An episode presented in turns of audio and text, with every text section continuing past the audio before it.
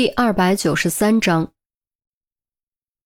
时差加上心里有事，这一夜严峰睡得并不踏实，总觉得会有不好的事情发生。这种感觉是如此强烈，以至于越不去想，就越无法遏制。好不容易熬到天色微微放亮，刚准备洗个热水澡提振一下精神，突然传来急促的敲门声。打开门一看，原来是许宪文。还没来得及开口问，就听许宪文劈头盖脸：“大事不好，严心爱死了！”“什什么？”严峰还以为自己幻听了。“严心爱死了！”许宪文重复了一遍。严峰愣了几秒，随即脸色惨变，一把抓住许宪文的衣领，硬生生将他拧了起来。“你说什么？你再说一遍！”虽然素未谋面，但严心爱终归是他的亲妹妹。当得知严心爱在做什么之后，他内心深处还是很担心严心爱的安危。此时一觉醒来，突然被告知严心爱已经身亡，这让他如何能够接受？徐宪文感觉勒得慌，但他此刻也顾不上那么多，指着电梯的方向：“一、一、一楼大厅，大厅。”严峰松手，连衣服都顾不上换，踩着拖鞋撒腿就跑。当严峰赶到酒店大厅的时候，其余人大部分已经到了，都穿着睡衣睡裤，显然也是刚刚起床。酒店的大门已经被关闭，玻璃门外有不少人交头接耳，还有人趴在玻璃门上往里看。大厅靠里大门看不到的位置摆着一张桌子，桌上躺着一具尸体，约为刚刚二十出头的年轻女性，长相甜美俏丽，长发微微内卷，看起来颇为可爱。但他的脸却苍白无比，几乎看不到血色，胸前扎着一把匕首，周围的衣物已经完全被鲜血染成了黑褐色。令人不可思议的是，他的表情非但不显得痛苦，反而给人一种安详的感觉，就像是在睡梦中被钉穿心脏的吸血女妖。严心爱，严峰见过严心爱的照片，眼前这具尸体真的是严心爱。一瞬间，严峰感觉天旋地转，差点晕过去。几乎同一时间，不远处传来扑通一声，有人率先倒下了，不是别人，正是钟离。于西一直处于无法言喻的震惊之中，闻声转头，顿时吓得花容失色，赶紧跪在钟离身边检查他的情况。先把他抬进去吧。唉，孔玉德叹了口气。郑月和杜宾默默颔首，将昏倒的钟离抬走了。孔玉德又看了一眼严峰血丝密布、眨也不眨盯着尸体的双眼，叹了口气道：“你也回去休息一下吧。”严峰却没有离开，而是捏紧双拳，沉声问：“到底怎么回事？”孔玉德指了指酒店吧台的方向：“是工作人员发现的。”当时尸体就在酒店门口。酒店门口，严峰错愕。孔玉德接着说：“我已经联系了雷斯垂德警监，他会尽快派人过来查看监控录像。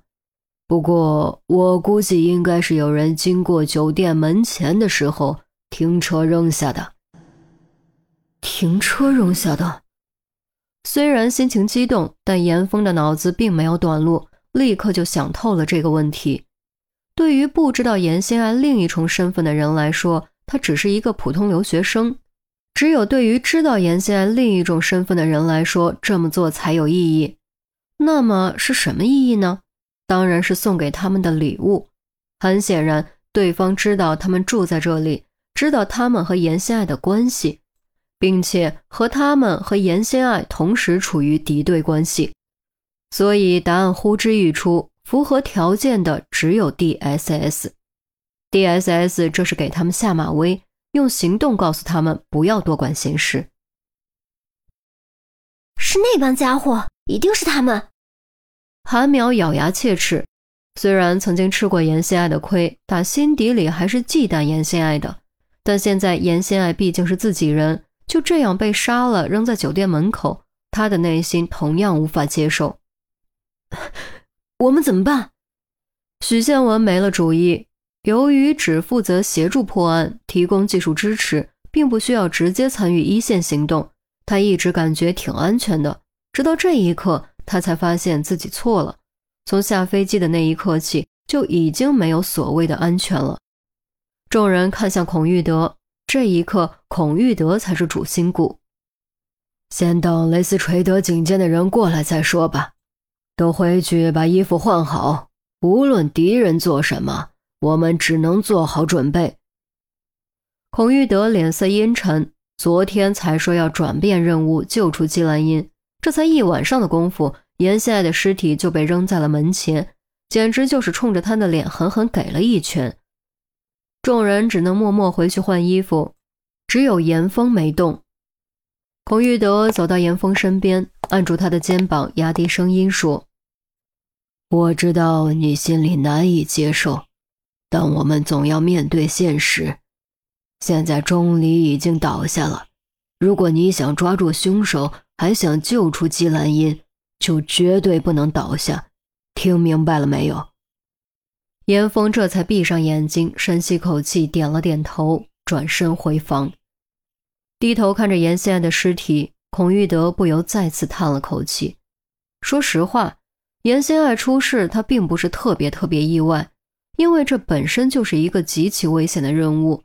一般的卧底只需要潜伏在漩涡边缘，而严心爱则要站在漩涡中心，控制整个漩涡的旋转。这样的任务，普通人根本做不到。严心爱再聪明、再狡诈，也终归是个人。只要是人，就是血肉之躯，就有弱点，就会大意。而站在这样的位置，一旦被发现弱点，一旦疏忽大意，就会付出无可挽回的代价。当众人换好衣服下来，安迪也到了。这么大的事，雷斯垂德没有亲自来，可想而知，那边因为核电厂的线索已经焦头烂额了。警监大人也是分身乏术。亲眼看到严心爱的尸体，安迪也是吓得变了脸色，急忙调看监控录像。